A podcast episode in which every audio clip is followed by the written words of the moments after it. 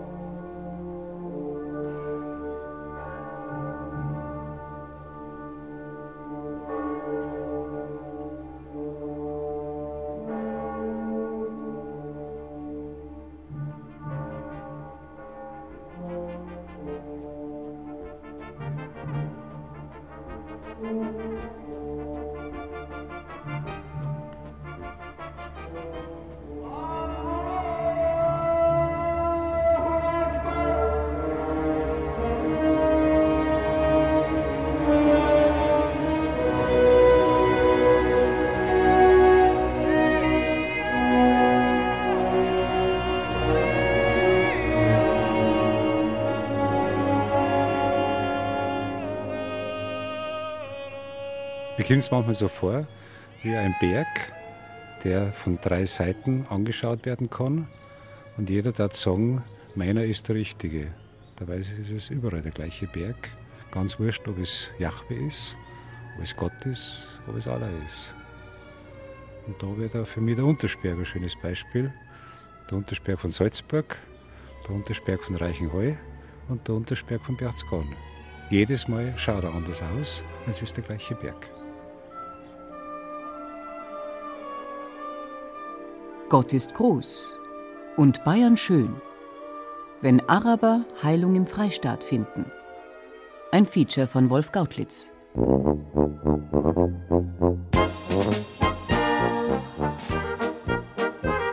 Der Berg, den es nicht zu besteigen, sondern zu erkennen gilt, gleicht in der folgenden Stunde wohl auch einem Theorem, dem Lehrsatz des Pythagoras, gleicht dem gleichschenkligen Dreieck, gleicht einer Pyramide als Sinnbild für das südliche Bayern, eingebettet von Gott, in Schönheit und auch heilsamer Natur und setzt somit folgende Ebenen zueinander in ein Dreiecksverhältnis.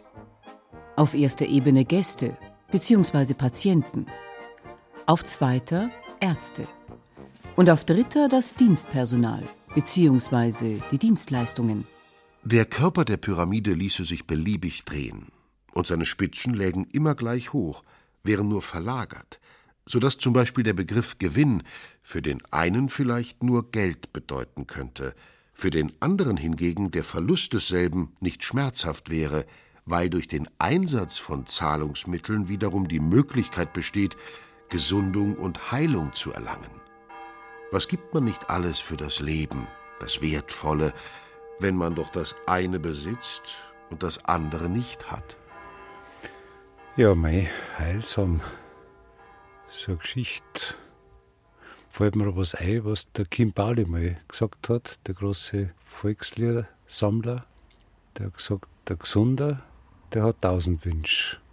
Ein Kranker hat bloß einen. Und wenn die Medizin nicht hilft, dann hilft man halt, dass irgendwas Göttliches da ist, was ihm hilft.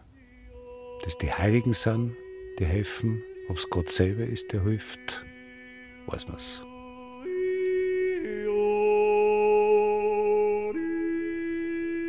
Er weiß es. Er muss es wissen. Auch deshalb ist er Chefarzt an einer weit über die Grenzen hin bekannten Kurstätte und Rehabilitationsklinik. St. Hubertus in Bad Wiessee. Das in einen Park gebaute Gesundheitszentrum liegt vornehm, idyllisch und gediegen bayerisch an den Ufern des Tegernsees. Er muss es wissen, weil ihm Gott selbst auch Talente gegeben hat. Und diese nicht nur für einen klaren Geist, sondern schon in früher Jugend auch für seinen athletischen Körper. Vor 40 Jahren wurde er zu einem herausragenden Sportler und Olympioniken. Er ist kein gebürtiger Bayer und doch ein bisschen Made in Bavaria. Professor Thomas Wessinghage. Ich war zu Zeiten der Olympischen Spiele 1972 schon einmal Bürger Bayerns. Meine Eltern wohnten in Grünwald. Und meine Mutter liebte das Bayerische sehr.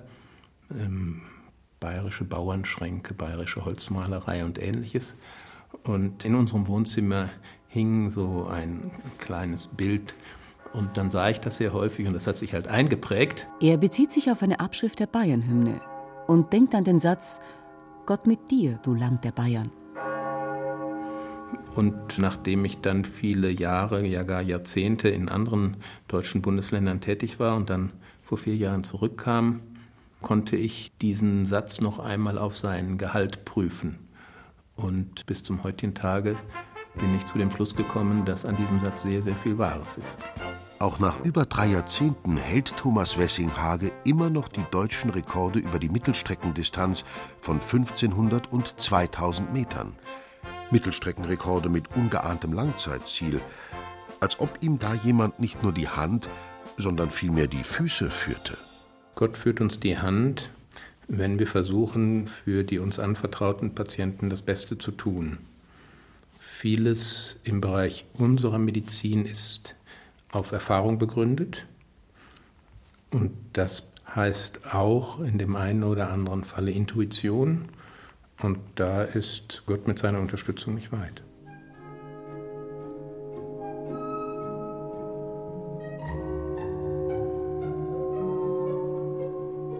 Nicht weit?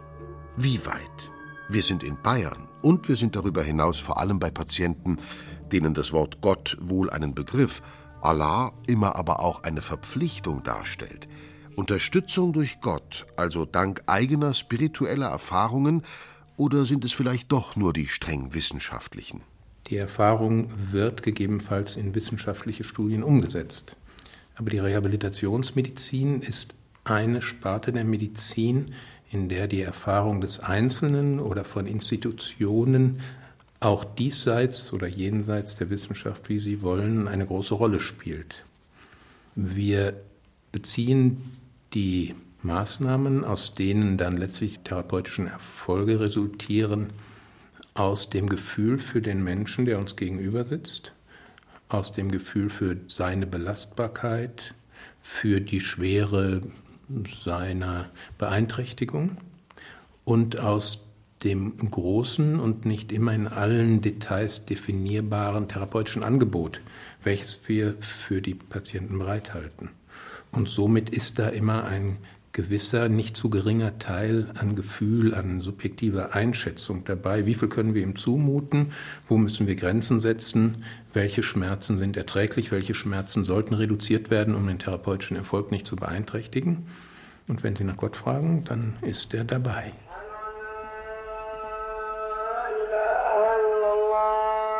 Es steht geschrieben, durch Glauben lassen sich Berge versetzen. Dank der Wissenschaft lässt sich Urgestein auf Zeit und Herkunft prüfen, wodurch seit einigen Jahren auch zu beweisen ist, dass zum Beispiel das oberste Drittel des königlichen Bergmassivs Watzmann dem nordafrikanischen Atlasgebirge entstammt. Nein, die Schöpfung kennt keine Grenzen.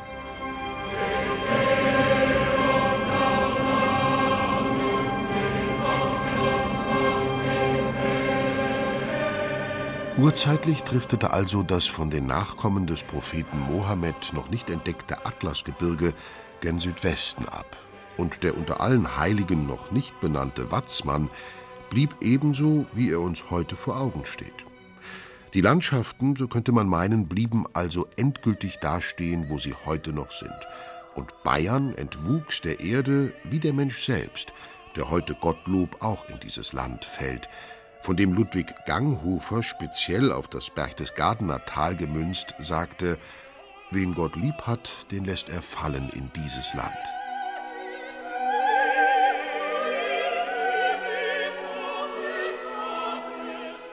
Fachwissen hilft Schmerzen lindern.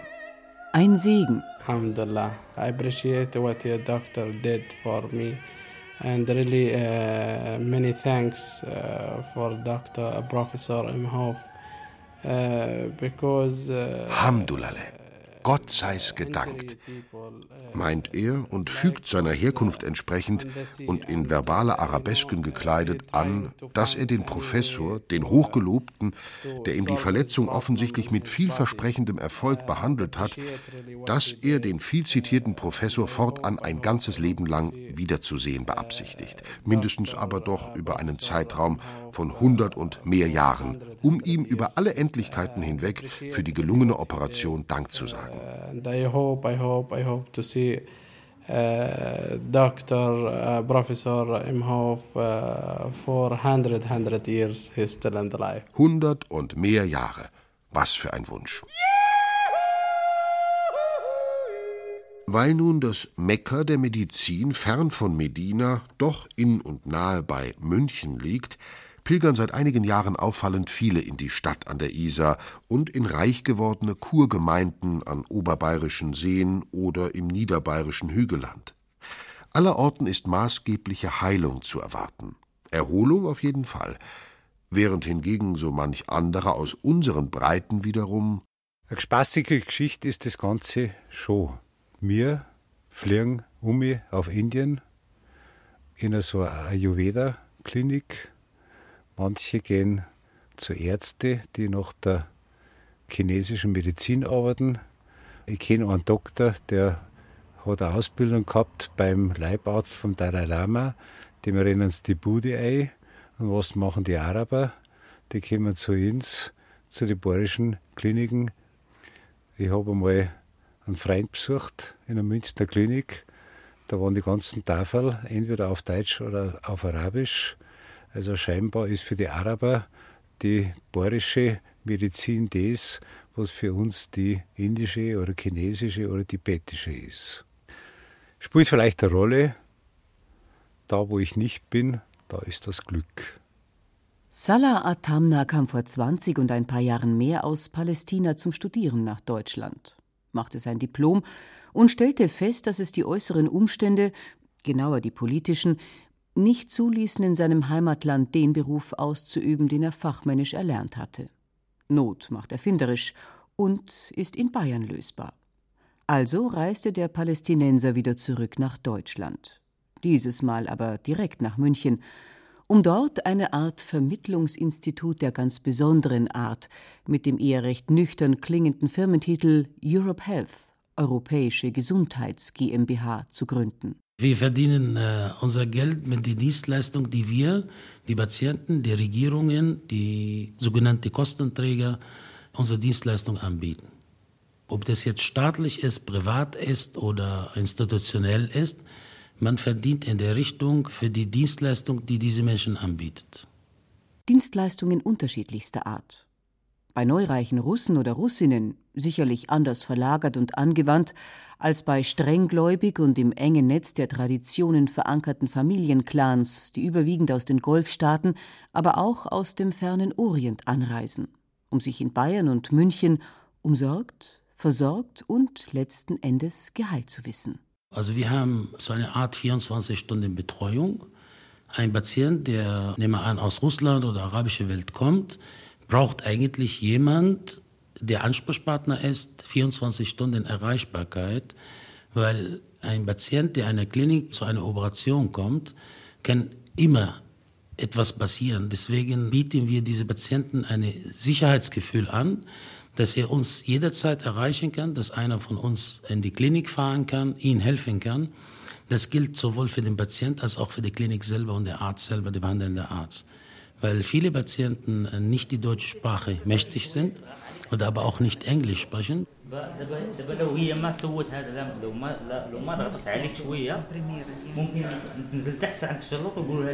Sonst kriegt er Schmerzen. Auch wenn der Fuß runter, kriegt er gleich Schmerzen, weil das ganze Blut schießt nach unten. Wie aber lockt man Patienten nach München und Oberbayern? Ist es der gute Ruf des Freistaates, womöglich gar auch ausgelöst durch den ehemaligen Ministerpräsidenten Franz Josef Strauß, der schon in den frühen 80er Jahren veranlasste, dass die Vereinigten Arabischen Emirate in München, für einen Araberstadt bis dato einzigartig in Deutschland, ein Konsulat mit eigenem Gesundheitsbüro eröffneten? Und mögliche Gegenleistungen dafür ein Schelm, wer Böses dabei denkt, entsprangen jedenfalls nicht dem Gesundheits-, sondern einzig dem Wirtschafts- oder auch Verteidigungsministerium.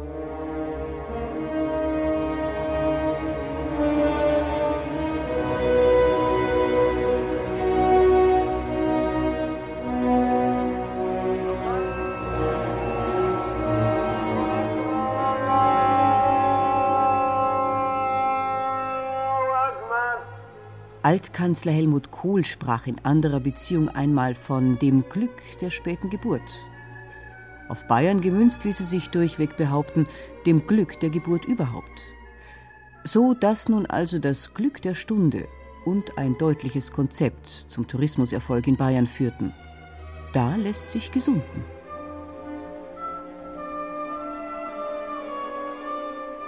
Das weit um sich greifende Schickimicki-Verhalten ist leider mehr als nur eine Modeerscheinung. Und umso mehr, weil sich viele der gerade russischen Gäste dieser auffallend künstlich gestalteten Wohlstandswelt aufgeschlossen fühlen und sie auch in gewisse Bahnen lenken.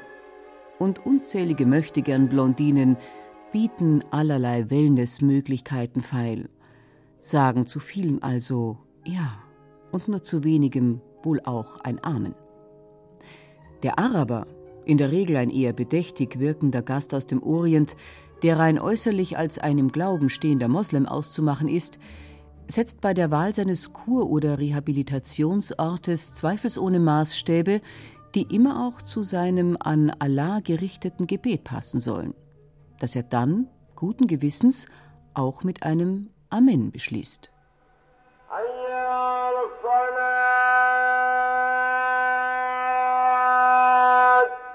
Salah Atamna.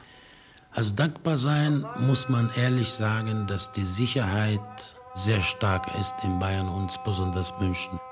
Also die Menschen, die jetzt aus der arabischen Welt besonders kommen, also das heißt äh, Familien mit Kindern, Frauen, große Familien, die legen viel Wert auf eine sichere Stadt. Und ich denke, München ist eine von den sichersten Städten der Welt. Und das hat auch dazu beigetragen, dass diese Menschen vermehrt nach München kommen. Das spielte bei diesen Menschen aus der arabischen Welt eine große Rolle. Also wir erleben das, äh, wir betreuen ja manche hm, wichtige Personen auch in Paris. Die wichtige Person in Paris braucht man immer bewaffneter Schutz dabei. In München brauchen wir das nicht.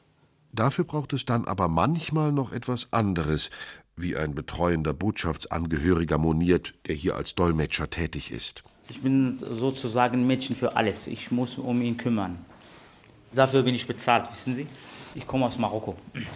Aber ich lebe seit fast 15 Jahren hier in München. Ich finde es einfach schade, dass hier im Krankenhaus kein Raum für arabische Patienten, die die Möglichkeit haben möchten, zu beten. Kein Gebetsraum. Demnächst werden wir mhm. so einen Box kriegen, mhm. dass, ja, dass die Patienten wäre, einfach ja, einen Gebetsraum, haben. viel das muss man beschildern auf Arabisch und auf Deutsch, dass halt die Patienten auch wissen, wenn sie beten möchten oder so, dann haben sie einen Raum. Entschuldigung, dass ich unterbreche. Es muss weitergehen, ja? Da muss, muss funktionieren alles. Zack, zack, zack, eins nach dem anderen. Muss gehen. Zack, zack, zack. Das klingt sehr deutsch und hört sich doch nicht akzentfrei, also ein wenig fremdländisch an. Woher kommt die Krankenschwester? Das ist egal. Nein. Schätzen Sie mal. Ich bin eine geborene Schiller und mein Vater heißt Friedrich. Aus Kasachstan. Ich bin in reinem deutschen Dorf geboren, wo verschiedene Dialekte gesprochen wurden. Nur Plattdeutsch verstehe ich nicht aber annähernd kann ich mich schon so ein bisschen verständigen.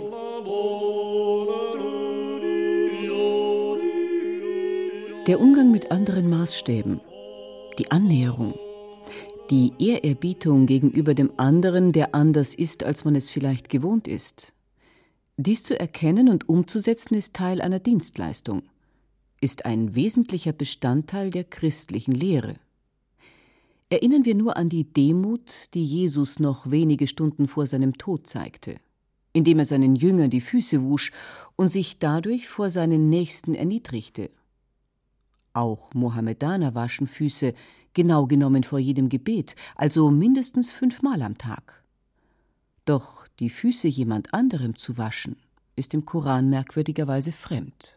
Die Muslime, die Araberinnen, kommen zum Teil aus einem sehr traditionellen Umfeld.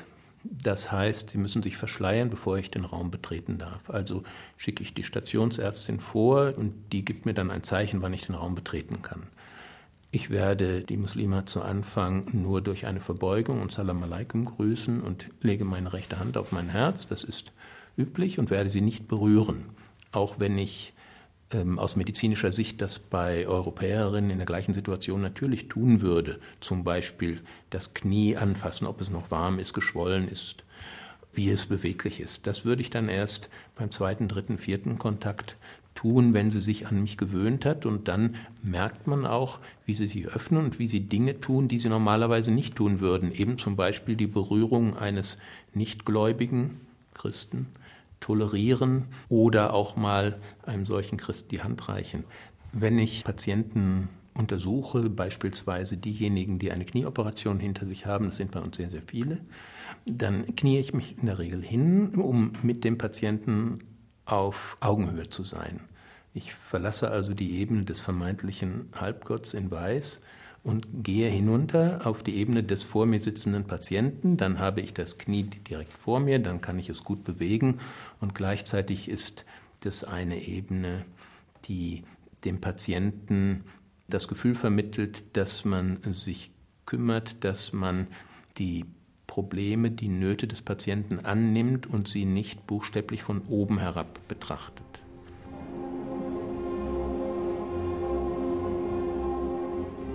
Begegnungen. Wenn der Mensch dem Menschen in die Augen blickt und der Arzt dem Patienten in die Seele. Heilansätze. Ich habe mit meinem ältesten Sohn viele Radtouren gemacht. Oftmals nach Frankreich. Und ähm, dann fährt man so durch Frankreich und plötzlich stellt man fest, dass man auf den Spuren dreier französisch-deutscher Kriege wandelt. 70, 71, Erster Weltkrieg, Zweiter Weltkrieg. Und wenn man dann mit den Franzosen spricht, dann bekommt man schon manchmal so gewisse Beklemmungen, wenn man gerade zwei oder drei Grabstätten besichtigt hat, die auf diese Kriege hinweisen. Nun waren wir mit dem Fahrrad unterwegs. Und in dem Moment, wo man ein Fahrradtourist ist, ist man mit den Einheimischen auf Augenhöhe.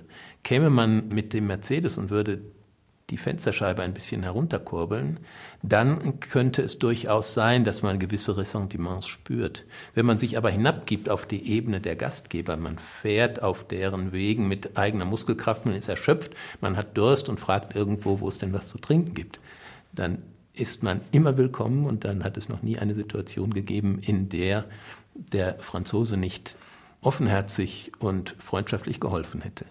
Also der Versuch, auf die Ebene des Gegenübers hinabzugehen, ist immer ein positiver, von dem man dann selbst stark profitiert.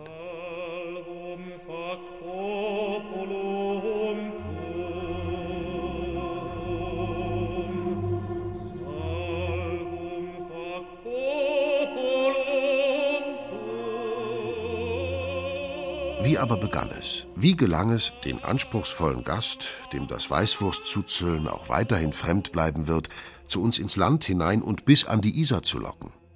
Salah Atamna? Das ist eine ähm, Entwicklung, die München früher erkannt hat.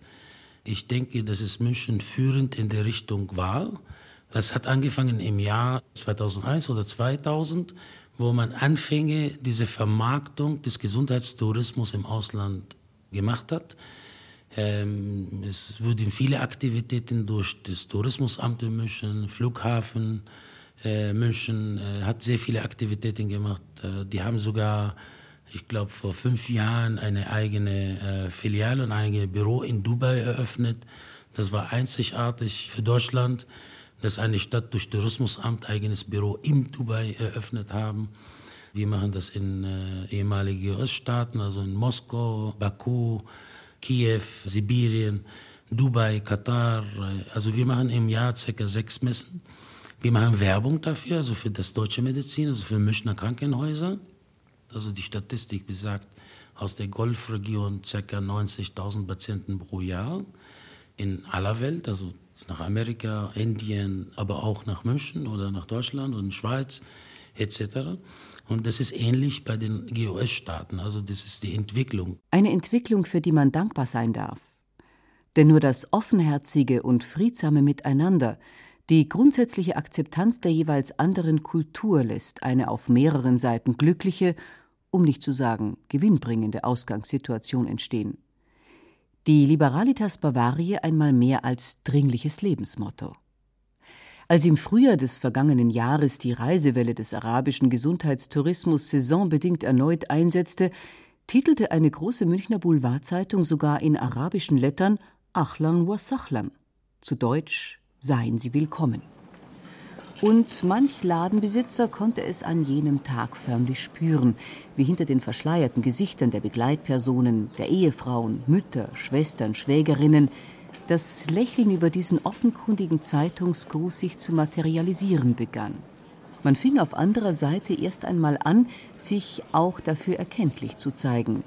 Man ging großzügig in die Stadt, die einen so freundlich willkommen hieß, einkaufen und bestätigte damit, dass man im Gastland nun auch angekommen war. Sich in den Superboutiquen und edlen Kaufhäusern Münchens nach dem lukrativen Geschäft mit den arabischen Gästen erkundigen zu wollen, blieb ein hoffnungsloses Unterfangen. Kein Verkaufsleiter, keine Geschäftsleitung erklärte sich bereit, vor dem Mikrofon eine Meinung zu vertreten. Berührungsängste? Vor was? Mit wem? Eine einfache Verkäuferin plauderte dann doch freimütig nach Dienstschluss. Allerdings auch das erst, nachdem man ihr zugesichert hatte, weder ihren eigenen Namen noch den ihres Arbeitgebers zu nennen. Ganz ein großer Fehler ist eigentlich, wenn man schon von vornherein den Kunden versucht einzuschätzen, ob er viel Geld hat oder nicht. Bei mir im Geschäft kommt eher so der bodenständige Kunde, dem man das oftmals gar nicht anzieht und der auch gar nicht will, dass man es ihm anzieht, ob er Geld hat oder nicht. Die Russen, die Araber und auch die Deutschen, da ist jedes ein eigenes Volk für sich. Die Araber, die sind, egal ob neureich oder nicht, die sind immer ganz speziell, also gerade auch die kleinen Jungs. Ich hatte eine Kundin, die sich für Abendkleider interessiert hat. Und die Mutter hat sich die Kleider so angeguckt. Der Junge ist durch die Reihe, hat sich die Kleider in die Hand genommen, als wären das irgendwelche billigen Putzlappen und hat dann nur so der Mutter so no, no abgewunken. Der war acht Jahre alt, also der hat noch nichts davon verstanden, was er da überhaupt in der Hand hat. Er hat nur das Preisschild in die Hand genommen, hat mich gefragt, how much, how much is it? Ich habe ihm dann den Europreis genannt und er hat nur no gesagt und somit war das dann auch für die Mutter erledigt. Das hat der Sohn entschieden, warum auch immer. Die reden ja nicht viel mit einem. Kein Interesse? Ich denke, vielleicht für eine andere Branche sind sie interessant, zum Beispiel für alle Ärzte. Da sind die noch sehr stark am Geld ausgeben. Aber was so den Einzelhandel angeht, geht es so aus meinen Erfahrungen ein bisschen zurück. Da sind dann eher die Russen ein bisschen spendabler. Spendabler? Bedeutet das Trinkgeld? Auch, kann auch vorkommen, aber auch für ihre Frauen, die sie vielleicht dabei haben. Die geben gern Geld aus insgesamt. Die zeigen das auch richtig gern. Trinkgeld, darf man das annehmen? Nein, darf man nicht annehmen. Was macht man dann damit? Man lehnt es ab. Das macht man einfach nicht. Man nimmt es nicht an.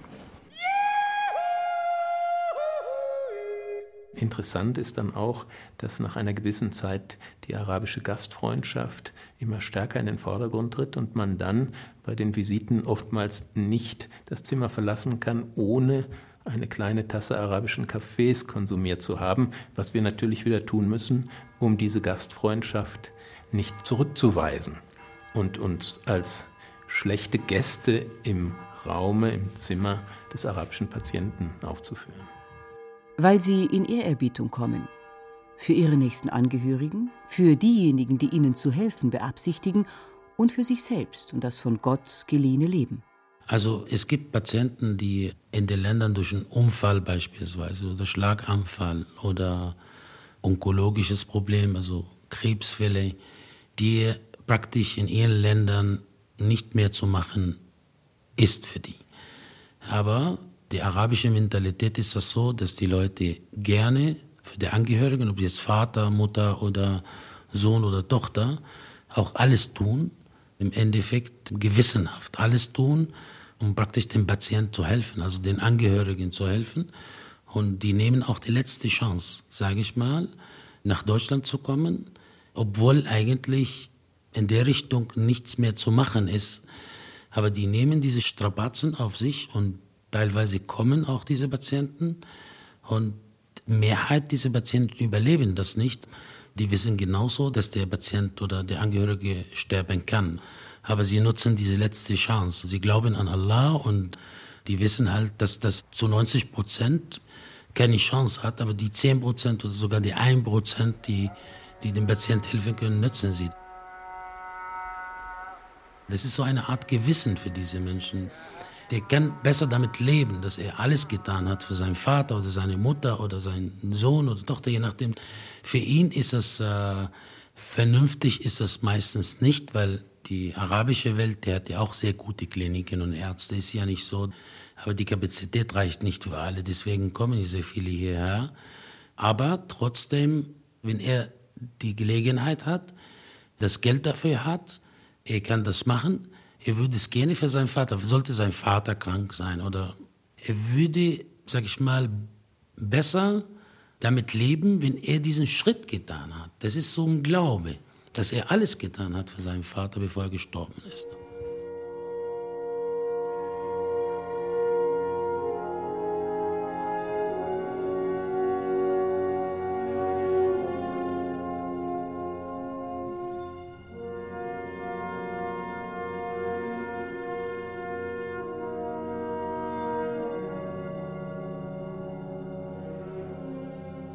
In königlichen Zimmern bei Kaiserwetter in einer Märchenlandschaft zu sterben, mag sicherlich nur demjenigen Trost sein, der in diese Landschaft geboren wurde. Heimatgefühle. Der eigenen Erde auch jetzt nichts schuldig bleiben. Doch in eben dieser Landschaft zu gesunden, auch wenn sie immer Fremde bleiben wird, lässt Träume wachsen.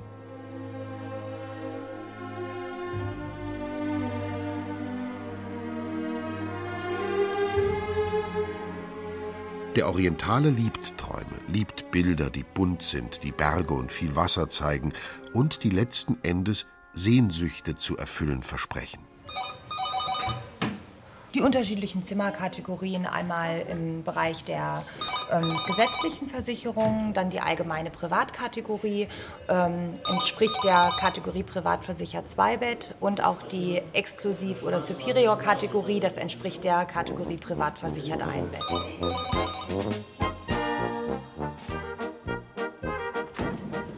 Schön. Also zur Suite Vorarlberg kommen wir in dem Fall mit einem Privatlift. Das heißt, ähm, in die Etage, wo die Suite angesiedelt ist, kommt man auch nur mit einem entsprechenden Zugang. Das hat zum einen natürlich den Hintergrund, dass die Privatsphäre unserer Gäste dort oben auch geschützt ist. Zum anderen hat es auch den, den Sicherheitsaspekt, dass es halt wirklich nur mit einem Privatlift oder ein privates Treppenhaus zu erreichen ist.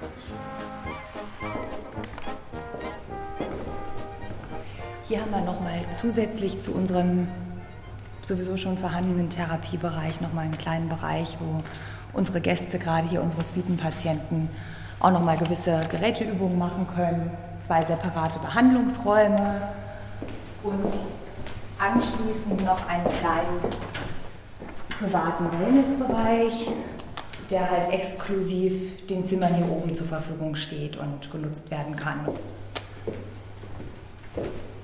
Generell ist es bei den Suiten so, dass eine Begleitperson im Preis enthalten ist und für weitere Begleitpersonen ähm, entsprechend der Preisliste ein kleiner Aufpreis berechnet wird.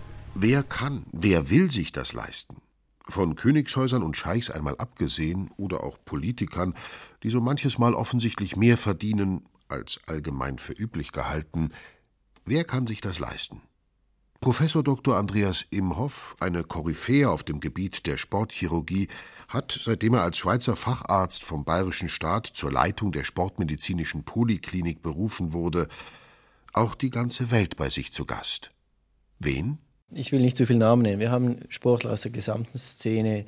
Wir haben Boxer hier gehabt, berühmte Boxer. Wir haben Goldmedaillengewinner, der Axel Teichmann, der André Lange, die jetzt gerade Goldmedaillen geholt haben an der Olympiade. Die waren hier und haben sich ihre Bänder wieder flicken lassen. Wir haben Motocross-Sportler, wir haben Snowboarder, Skifahrer aus der gesamten Sportszene, Eishockeyspieler, Fußballer, nicht nur aus dem arabischen Raum, aber auch da, die besten Fußballer aus dem arabischen Raum waren hier und spielen wieder. Und solche Erfolge werden halt weitergetragen und bilden letztlich auch das Fundament des Rufes. Beim König war es halt anders. Da kam die bayerische Polizei mit Blaulicht vorne und hinten. Dann wussten alle, jetzt kommt jemand wichtiger. Aber gerade unmittelbar jetzt mit Ihnen heute Nachmittag, da kamen ja auch zwei Berühmte aus Dubai und wollen jetzt übermorgen dann etwas von mir haben. Die kommen einfach da inkognito rein und ist auch gut so. Die wollen das auch. Die wollen ja gar nicht diese dauernde Rampenlicht-Prominenz haben. Fühlt man sich nicht stolz, wenn man seiner Majestät zu Leibe rücken darf? Wie war das bei der Rehabilitation königlicher Hoheit, Herr Professor Wessinghage? Ähm, ich plaudere jetzt ein bisschen aus der Vergangenheit. Der König von Malaysia zählte zu unseren Gästen. Er beanspruchte ein, zwei, drei Suiten. Ich traf ihn im Rahmen des Hofstaats. Und ich sprach den Falschen an, weil der König nicht durch seine Ausstrahlung oder seine Kleidung dem unkundigen Besucher direkt ins Auge gefallen war und ich einfach nicht wusste, wer ist denn hier nun der König. Also mit anderen Worten, dieser König ist ein normaler Mensch. In meiner ärztlichen Karriere habe ich andere normale Menschen gesehen, die zum Beispiel Minister waren in irgendeinem europäischen Land. Und dann bitte ich auch den Minister, sich mal frei zu machen, damit ich ihn untersuchen kann. Und dann steht er in der Feinripp-Unterhose vor mir und ich sage ihm, nun heben Sie mal bitte das rechte Bein hoch, um zu testen, ob das funktioniert. Er hebt das linke hoch und wird dadurch sehr menschlich. Daher, vor dem ärztlichen Auge sind die Menschen dann irgendwann alle gleich, sind Menschen und unsere Zuneigung, unsere Wertschätzung und unsere Aufmerksamkeit hängen eben nicht von ihrem Beruf, ihrer gesellschaftlichen Stellung ab, sondern einfach von den Befunden, die wir erheben, von ihrer Bedürftigkeit, von ihrer Betroffenheit, von anderen Faktoren, die mit solchen Titeln wie König oder Minister nichts zu tun haben. Und Professor Imhoff? Für mich sind alle Patienten, wenn sie zu mir kommen, gleich. Und ich sage mir immer, sobald der Patient bei mir im Behandlungszimmer ist, und er sich auszieht und von seinen Beschwerden berichtet und ich ihn dann untersuche, dann ist es für mich ein Patient und schließlich der Patient und da bildet sich ein Vertrauen und dann ist es mein Patient und das ist völlig unabhängig von seinem Status und ich behandle ihn auch unabhängig von seinem Status. Ich glaube, das ist auch wichtig, dann hat man die besseren Erfolge. Und deshalb sage ich auch nicht, ich behandle es nur den oder jenen und die anderen nicht.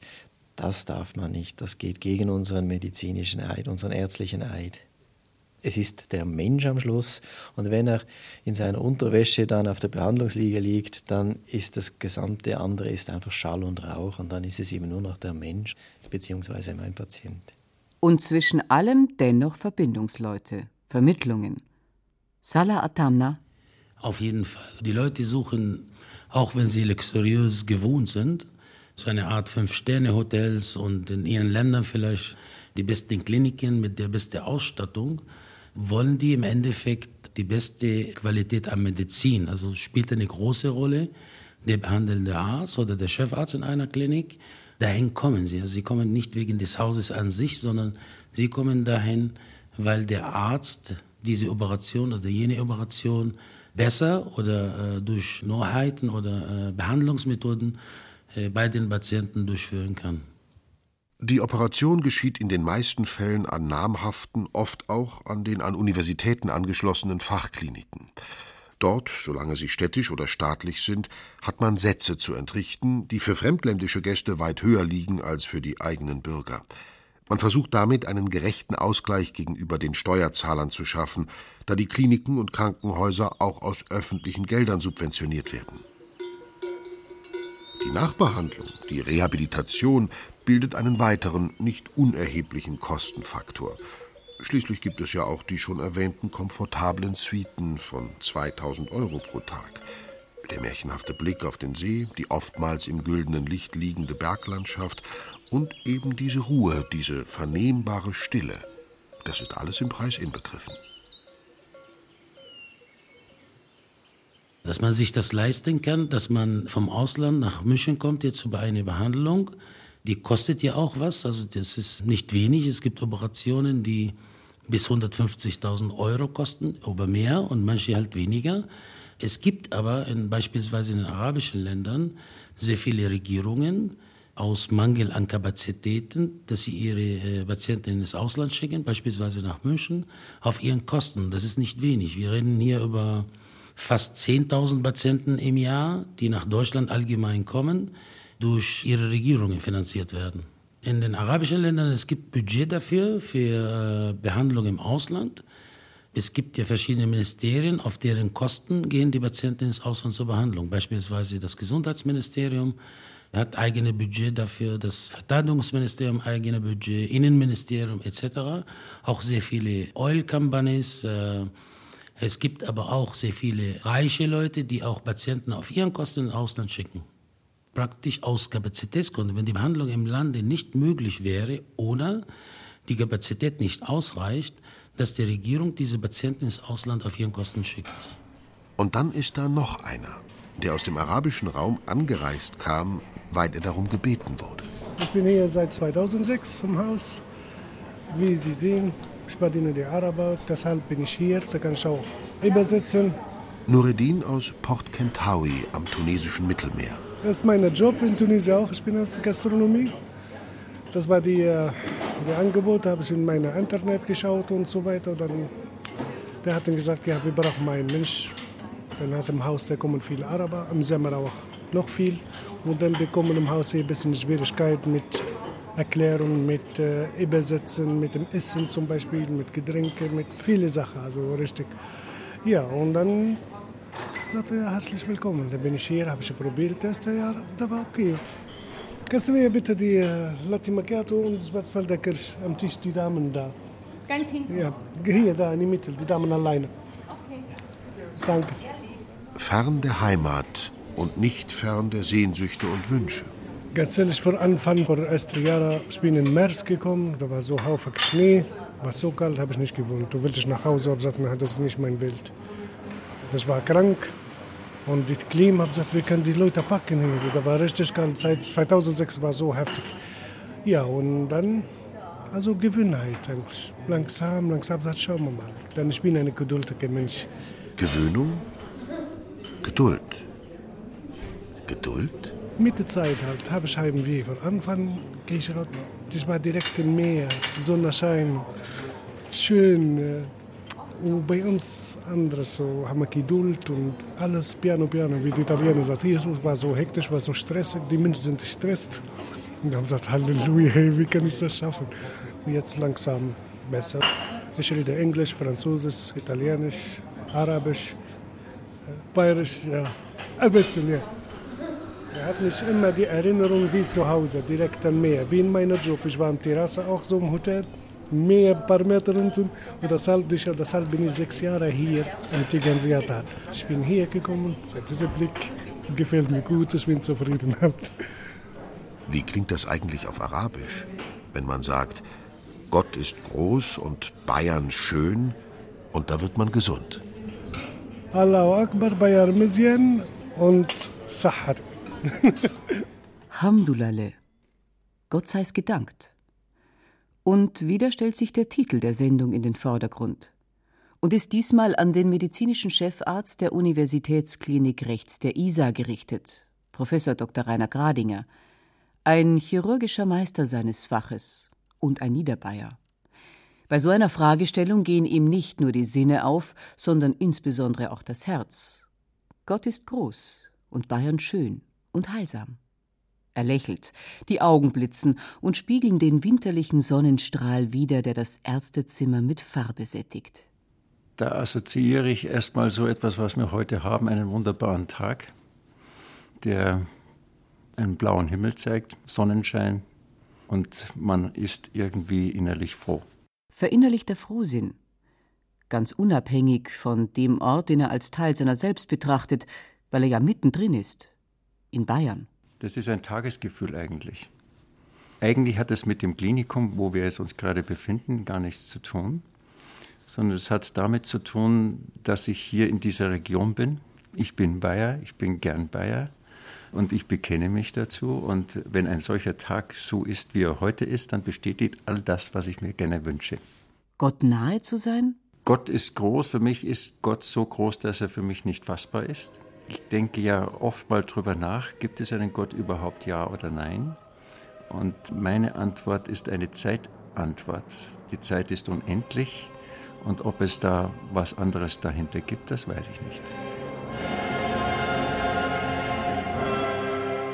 Der Glaubende glaubt an etwas und dann hat er damit die Antwort für sich, die er vielleicht im Kontext mit anderen, die dasselbe glauben, eben auch erfährt. Aber es ist kein Wissen, sondern ist ein Glauben, sonst würde es auch anders heißen.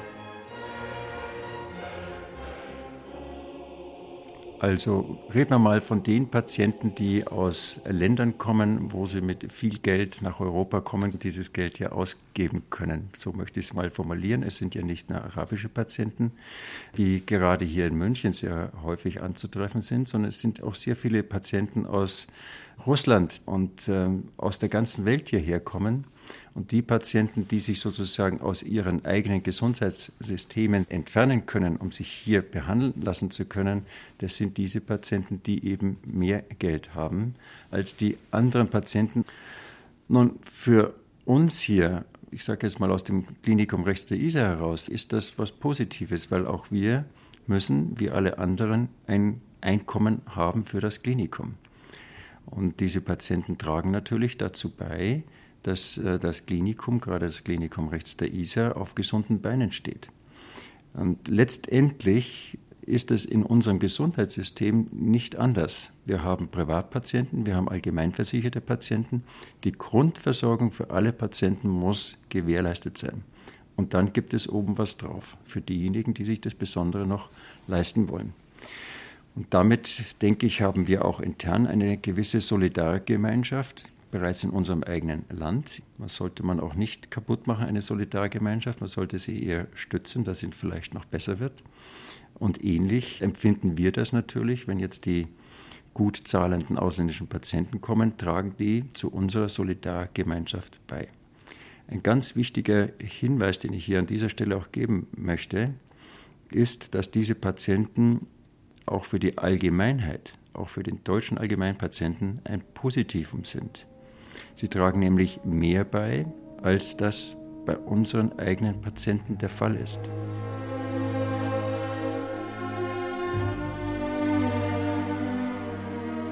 Und Diskrepanzen? Der Unterschied im fast Alltäglichen? Es gibt äh, kulturelle Diskrepanzen natürlich, das sind andere Gepflogenheiten. Jede Kultur ist anders, hat andere Nuancen, hat andere Verhaltensweisen. Und man muss auch sagen, man braucht Zeit, bis die Menschen, die mit diesen Patienten arbeiten müssen, bis die auch verstanden haben und diese ausländischen Patienten auch so akzeptieren, wie sie sind. Ähm, es ist nicht so, dass der ausländische Patient sich hier wie wild aufführt. Das ist gar nicht der Fall, sondern er erwartet nur eine fürsorgliche Behandlung und alles andere kriegt er, wenn er das will, im Spitzenhotel, wo er dann für seine Zimmer und so weiter anders bezahlt. Aber hier im Klinikum muss man darauf achten, dass die Mitarbeiter, das betrifft Ärzte, Pflegepersonal, alle zusammen, müssen diese Patienten so therapieren, dass sie sich geachtet fühlen und dass man auch ein bisschen lernt, auf die Besonderheiten dieser Patienten einzugehen. Es ist die einfache Sache, ich sage es mal, ein Pfleger darf natürlich keine arabische Patientin direkt versorgen. Das ist für die ein Tabu. Das muss man halt wissen und wenn man auf viele solche Sachen einfach eingeht, ist die Therapie, glaube ich, hier nicht wirklich schwierig.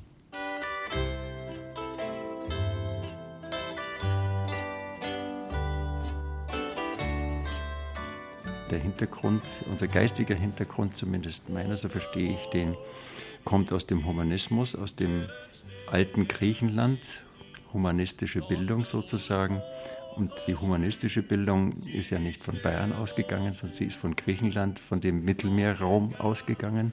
Wenn wir an Hippokrates zurückdenken, Hippokrates saß auf der Insel Kos und hat seine Weltreise von Ägypten über der heutigen Türkei bis nach Athen gemacht. Das waren sozusagen die Zentralen der Welt damals. Und deswegen sage ich, der humanistische Hintergrund ist eigentlich nicht so unterschiedlich. Die religiösen Hintergründe haben es ein bisschen geändert. Und ich denke, dass die Zeit, in der wir jetzt leben, hier leben, gerade hier, und ich sage ich nochmal, in Bayern gerade leben, ist eine der besten Zeiten, glaube ich, die dieses Land jemals gesehen hat. Dem zu widersprechen wäre unachtsam, vielleicht ja auch schon undankbar. Zumal wenn man gesund ist und die Dinge noch so munter sehen kann, wie eben jener Bayer, der gesund hinaus in die Welt zog, um unter anderem dort zu entdecken, was hilft, nein, was helfen könnte, wenn man dort einmal ein leichtes Unwohlsein zu verspüren glaubt. Ich bin einmal in Sri Lanka gewesen und das war in der Zeit, in den 80er Jahren, wo man bei uns so geschwärmt hat mit dem Tigerbalsam, Tigerbalm. Und äh, der war bei uns sauteuer. Dann habe gedacht, gehst du mal in eine Apotheken und kaufst da unten an, weil es billiger hergeht. Dann bin ich in die Apotheken rein und habe gesagt, ja, der Tigerbaum. Ne? Und dann so, ja, umeinander da. Und dann ist aber der Besitzer gekommen, freudestrahlend, er hat gesagt, der hat was Besseres. Und hat mir da so ein Haferl gebracht und dann ist da aufgestanden, Big Vaporup. Da kann man doch wirklich stolz sein auf all das, was man da noch alles so daheim hat. Stolz. Stolz ist immer zugleich auch eine Herausforderung. Gernot Anders, ein Heimatpfleger und im Rentenalter nun auch noch Domführer zu Freising. Zu ihm kommen auch Araber, aber nur manchmal, sagt er, und ohne Erwartung, in diesen christlichen Räumen Heilung zu finden.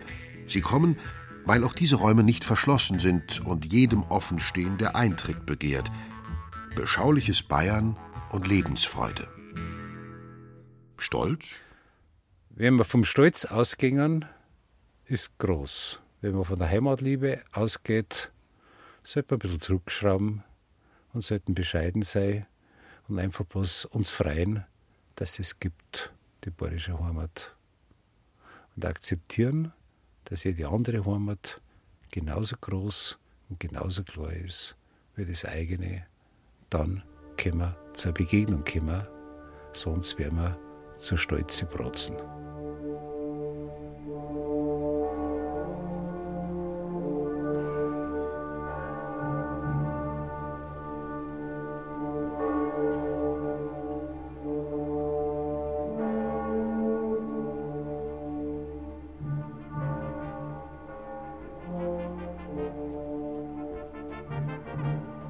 Zeit für Bayern hörten sie Gott ist groß und Bayern schön, wenn Araber Heilung im Freistaat finden. Ein Feature von Wolf Gautlitz.